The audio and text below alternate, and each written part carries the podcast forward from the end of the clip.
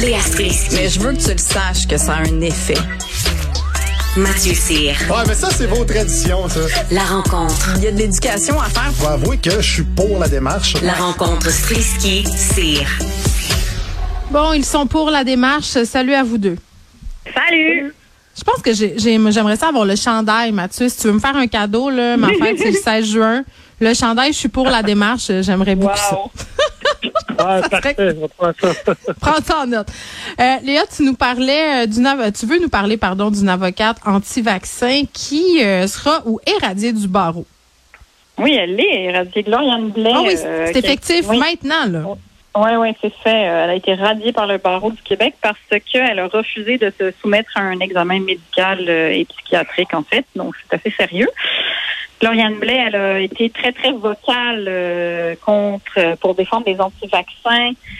Euh, et puis, euh, jusqu'à un certain égard, les conspirationnistes. Euh, elle était un peu comme la François euh, Amalega, mais tu sais, lui, il était prof de maths à Brébeuf. Puis, euh, donc, en fait, des gens qui étaient connus pour leur travail, en fait, et reconnus pour leur travail et qui, pendant la pandémie, euh, ben, se sont associés ou sont carrément devenus euh, complotistes.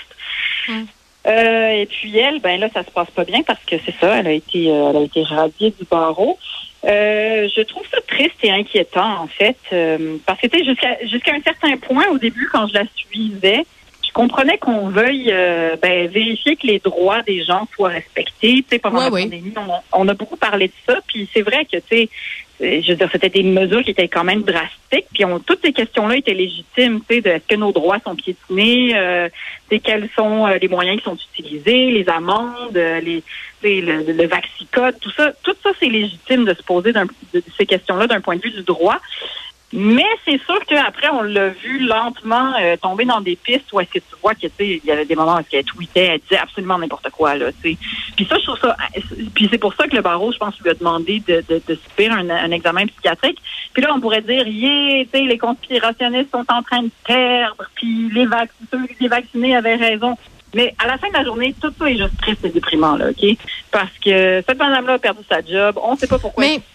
C'est Oui, quoi? Ça fait écho un peu à la chronique que j'écrivais ce matin euh, dans le journal sur le fait que je t'inquiète pour la suite des choses pour certaines personnes qui ont fait du combat anti-mesure euh, ou anti-vaccin, c'est selon là, une espèce de religion. C'est-à-dire que c'est devenu tellement important dans leur vie. euh, sur le plan des valeurs personnelles, là, qui ont été prêts à tourner le dos à leurs amis, leurs voisins, euh, des gens qui ont quitté leurs emplois. Elle, est bon, elle est radiée du barreau, là, c'est quand même pas rien.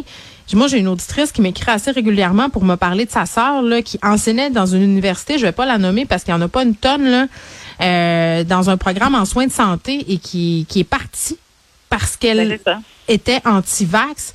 Je veux dire, là, on est en train de se sortir de tout ça. Il y en, je t'inquiète pour ces gens-là. Pour vrai, il y en a qui vont prendre une méchante débarque et le réveil va être difficile. Puis ils ont fait le vide autour d'eux autres. Quand en plus tu perds ta job, qu'est-ce qui te reste? Tu sais, pour vrai, Ben, là, euh, c'est inquiétant. Ben c'est ça, c'est pour ça que tu sais, il n'y a pas tellement lieu de, de, de se réjouir de ça. Je Non, c'est ça. Moi, j'aurais souhaité faire un, un, un, un examen médical, sauf qu'en même temps, il faut que tu sois quand même conscient que c'est un problème pour faire ça. Tu sais, il faut que, tu sais, il y, a- il y a une espèce de je dépose les armes quelque part à un moment donné que tu dois faire, puis c'est pas donné à tout le monde. Euh, puis tu sais, c'est- c'est-à-dire que c'est ça, c'est que c'est- pas drôle, tu sais, du monde qui s'est embrigadé à ce point-là, puis d'essayer de comprendre, mais qu'est-ce qui fait dans l'esprit humain que tu deviens bloqué à ce point-là, Mais t'es embrigadé, c'est devient une religion. euh, Ça devient comme obsessif. Moi, de, de, de Ouais. ceux que j'ai vus dans mon entourage qui ont viré comme ça, j'en connais quelques-uns. Et c'est vraiment, ça commence smooth. Ça, il t'arrive avec deux, trois nouvelles de même, puis à un moment donné, passe, passe, passe, puis une autre, puis une autre, puis une autre, puis une autre. Puis là, au bout de, de, de six mois, ben, tu te rends compte que la personne ne parle que de ça et que c'est un combat de tous les jours. Ouais, là. elle qu'elle essaye de te réveiller. Oui. Non, mais ça devient vraiment un combat religieux, là, du prosélytisme, c'est-à-dire vous avez pas compris, c'est le temps que vous compreniez, euh, puis là euh, ils essaient de nous convaincre oui. par toutes sortes de façons, puis si tu veux pas comprendre, ben ils te coupent carrément de leur réseau ou c'est toi qui le fais parce que tu plus capable. Moi, je sais pas, Mathieu, ce que tu as fait. Moi, j'ai une amie, là, puis ça me fait de la peine, là. C'est une amie que j'ai depuis longtemps, avec qui j'ai fait les 400 cours au secondaire. Écoute, j'ai été obligée de la bloquer partout, là. Facebook, texto. Euh, parce qu'elle était devenue complètement obsessionnelle, puis elle m'écrivait euh, non-stop pour me dire que j'étais à la seule du gouvernement, puis que j'étais quasiment une reptilienne. Là. Hey, je la connais, là. Je veux dire, c'est pas une folle, cette fille-là, là. Puis elle est devenue comme ça. Ben, Ouais, c'est ça le pire, c'est que justement, c'est des gens qui nous connaissent personnellement. Puis moi, j'en avais un, justement, euh, l'ami que je te parle aussi, c'est c'est un peu la même chose. Il me parlait de ton chèque, tu fais ci, qu'est-ce que tu as fait avec ton chèque du gouvernement, puis ci, puis ça, il était sûr, sûr que tout le monde tout le monde dans l'industrie artistique, dès que tu es dans le bottin de l'UDA, tu reçois un chèque à chaque semaine, il faut que tu parles des vaccins. Hey, J'aimerais ça recevoir un chèque à chaque semaine pour parler des vaccins. J'aimerais ça. mais bon. Hein? Non, mais c'est ça, c'est inquiétant. C'est, euh, inquiétant, puis je sais pas trop ce qui va arriver euh, ben, une fois que ce sera plus le sujet sur toutes les lèvres, là, à un moment donné. Ouais. Puis après, Comment on revient? Ben, c'est parce que l'autre aspect qui est inquiétant, c'est que ce, bout-là de notre cerveau, là, dans une société libre, on en a besoin, là. On a besoin de remettre en question le gouvernement, puis Exact. lit, Ben oui. tu sais, Ben oui. on a be- Ben oui. on a besoin de ça. Puis tu vois en ce moment ce qui se passe avec la Russie, c'est que eux ils le vivent à l'envers. Eux, on leur les Mhm. médias servent réellement à, à, Ouais. à juste montrer des mensonges. Ben, c'est ça qui est de fou. Puis, propagande. Puis Non, eux ben- se rebellent pas, alors qu'ils ben, se écoute, c'est pour ça que ça me fait capoter qu'il y ait des gens qui sont complotistes, des chefs de, de, de mouvements, de mesures sanitaires, puis des groupes d'extrême droite, là, tout le monde euh, nage un peu dans les mêmes eaux, qui se revirent justement vers la doctrine pro-Poutine. là. Moi, ça me fait capoter. Puis les oui. experts sont inquiets. Là. Ça va leur prendre des nouvelles causes, ces gens-là. Puis la question du conflit russo-ukrainien, c'en est une, là, Mathieu. Ben tout à fait. C'est parce que ces gens-là, c'est des espèces de, de coquilles vides qui se nourrissent de ce qui se passe dans l'actualité. C'est qui c'est des espèces de caméléons qui vont prendre tout ce qui est champ gauche, tout ce qui peut y avoir une opinion euh, contraire à l'opinion publique, puis ils vont ils vont se nourrir de ça. Parce c'est des problème- opinions contre le système. Ces gens-là, Steve l'artiste Charland, les, les grands les Alex Cossette, c'était des gens qui, même avant la pandémie, étaient anti-système, anti-gouvernement. C'est c'est juste la continuité de tout ça. Moi, je suis pas d'accord pour dire que c'est des coquilles vides. C'est des gens qui sont anti-système et qui cherchent à Ben, renverser dire, le système. C'est des coquilles vides dans le sens qu'ils n'ont pas un idéal à défendre. Tu sais, ils sont pas là, exemple, pour le droit des femmes. Ils sont pas là pour. Non, mais ils euh, défendent leur idéal. C'est pas ça. Ils- Ils sont ils juste en ont un. dire, tout ce que le gouvernement dit, c'est de la bullshit. Tout ce qui est dans les médias, c'est de la bullshit.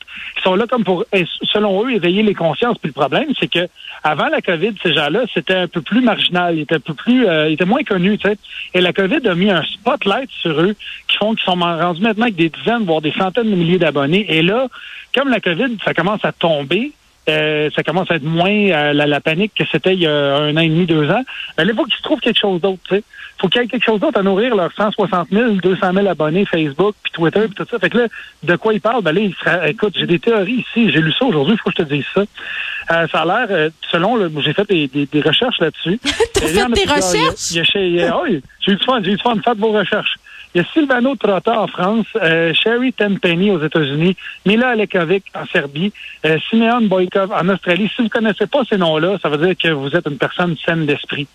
Euh, ce que ces gens-là disent, c'est des leaders dans le monde des complotistes. Et là, présentement, je vais vous nommer une couple de théories. Là, la première, c'est que l'Ukraine accueillerait des laboratoires secrets américains qui prépareraient Ouais. une nouvelle sorte de COVID dans le cadre d'un nouvel ordre mondial. Et la guerre qu'on voit en ce moment, ça ça été fabriqué pour détourner l'attention. On parle aussi d'un nasty gros détournement d'attention. Euh, Ben ouais, euh, mais- euh, c'est un solide. Mais c'est pas Mais surprenant. C'est pas surprenant parce que à chaque fois qu'une théorie s'épuise, une autre prend sa place parce que faut qu'on puisse faire rouler la business de la désinformation puis du complot. Moi, j'ai très très hâte qu'il y ait des journalistes d'enquête qui se penchent sur la monétisation de la pandémie par les complotistes, là, les dons. euh, les campagnes de financement, les gens qui se sont enrichis avec leurs vidéos dans leurs Ok. chars sur YouTube.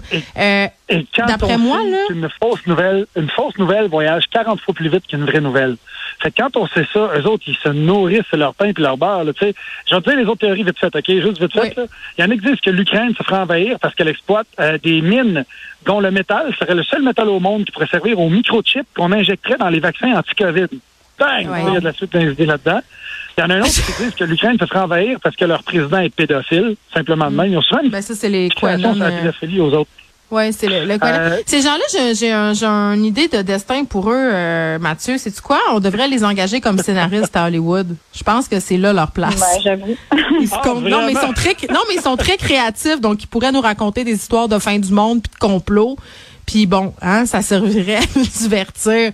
Au moins, ça ferait moins de ravages. C'est ce que je mais, me mais, mais dis. parce que le problème, c'est qu'il y a tout le temps une faille dans leur théorie qu'eux voient pas, tu sais, parce que là, tu te dis, OK, mettons que c'est ça. mettons- premièrement, ben, l'affaire de pédophilie, on oublie ça, là, mais mettons que c'est l'affaire de, des vaccins, puis ci, puis ça, puis de la mine qui exploite. Mais je veux dire, pourquoi est-ce que c'est Vladimir Poutine qui serait le seul qui a les yeux ouverts là-dessus sur toute la planète, puis que ce serait lui? Tu sais, C'est parce que c'est l'ami à Donald Trump, puis le- Trump, euh, c'est Ben, lui qui allait ça. délivrer euh, les- le monde de la secte pédosatanique. C'est c'est ça, là.